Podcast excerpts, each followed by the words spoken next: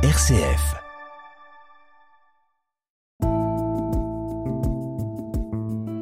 Regard chrétien sur l'actualité. Dorothée Scholz.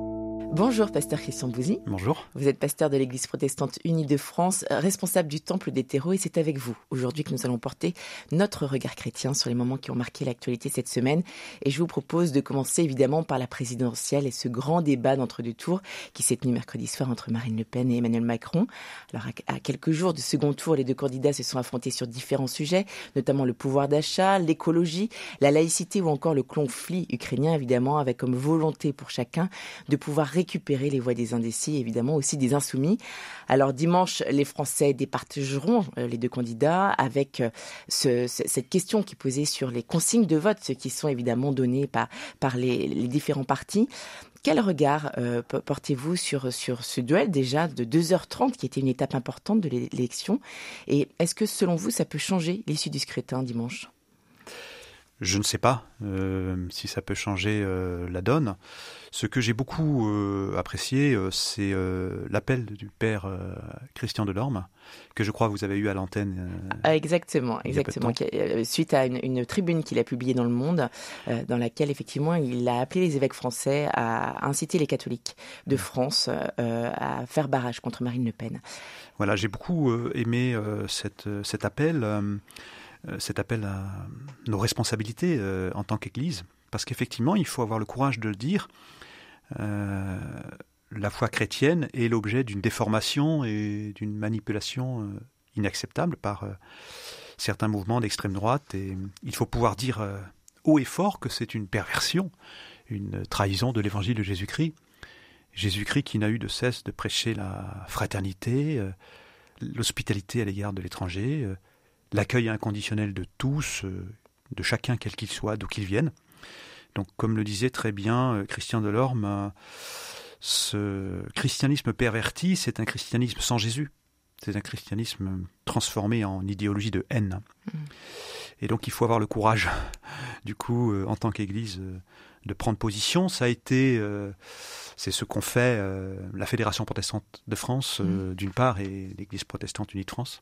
Alors, qui a déclaré dans un communiqué suite à cette prise de parole du Père Christian de Lorme que ces engagements pourront être entravés en cas de victoire du Rassemblement national.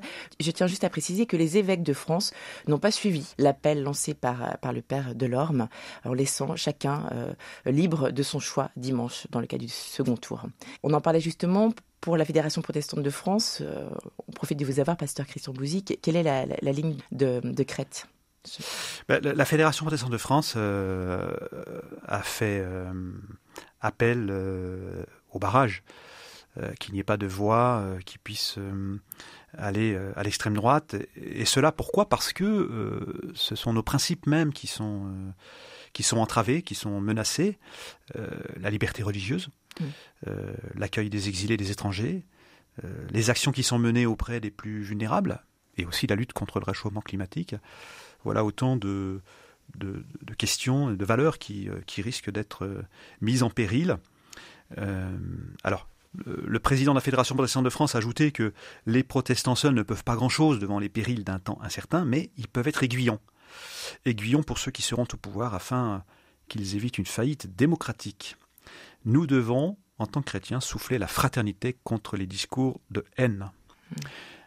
Et puis il y a eu aussi, euh, de la part de l'Église protestante unie de France, euh, dont je fais partie, euh, la présidente Emmanuelle Sebolt a aussi appelé les protestants à faire barrage à l'extrême droite au second tour.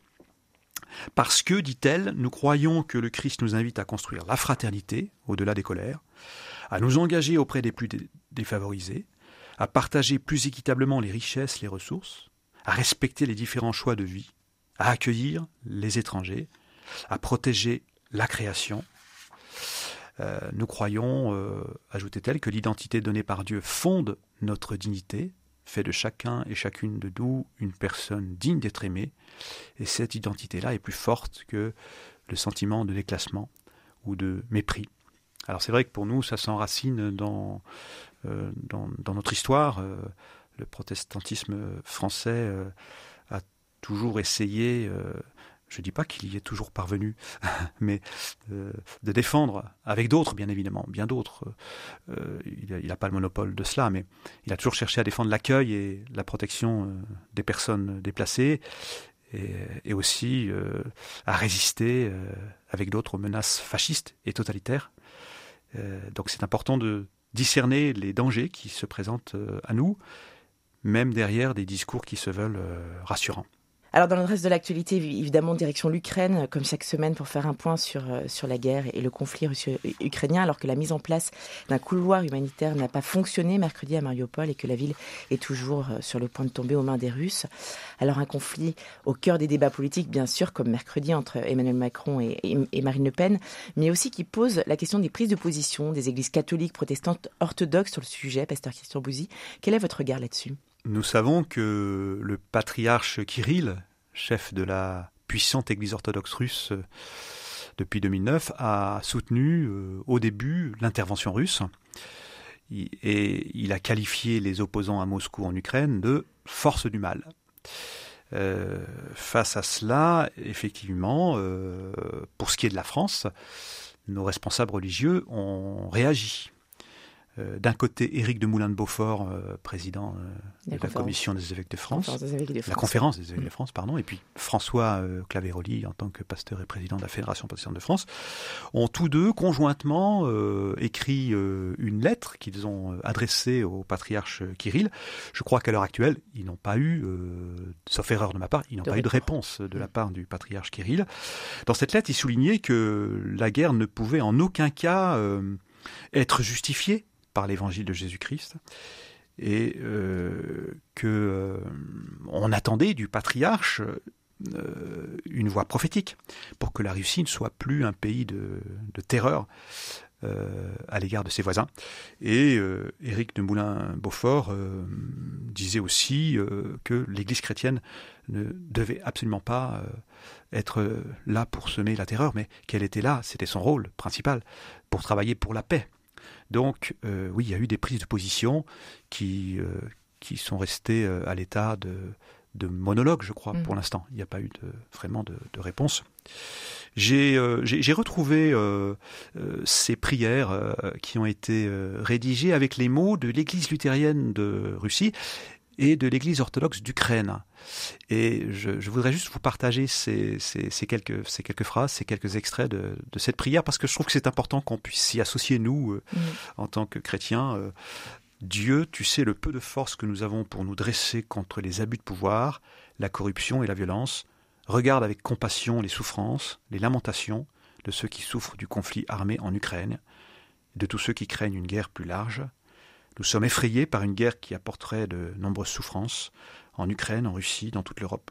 Nous prions pour toutes celles et ceux qui ont des responsabilités en Russie, en Ukraine, en Biélorussie, aux États-Unis, dans l'Union européenne, qu'ils trouvent des moyens de sortir de l'escalade de la rhétorique guerrière. Aide-nous à désarmer nos mots et nos actes. Adoucis les cœurs de ceux qui se sont endurcis. Aide-nous à revenir à ta connaissance et à ta sagesse. Merci beaucoup pour, ce, pour cette prière, Pasteur Christian Bouzy, qui effectivement est tout à fait d'actualité.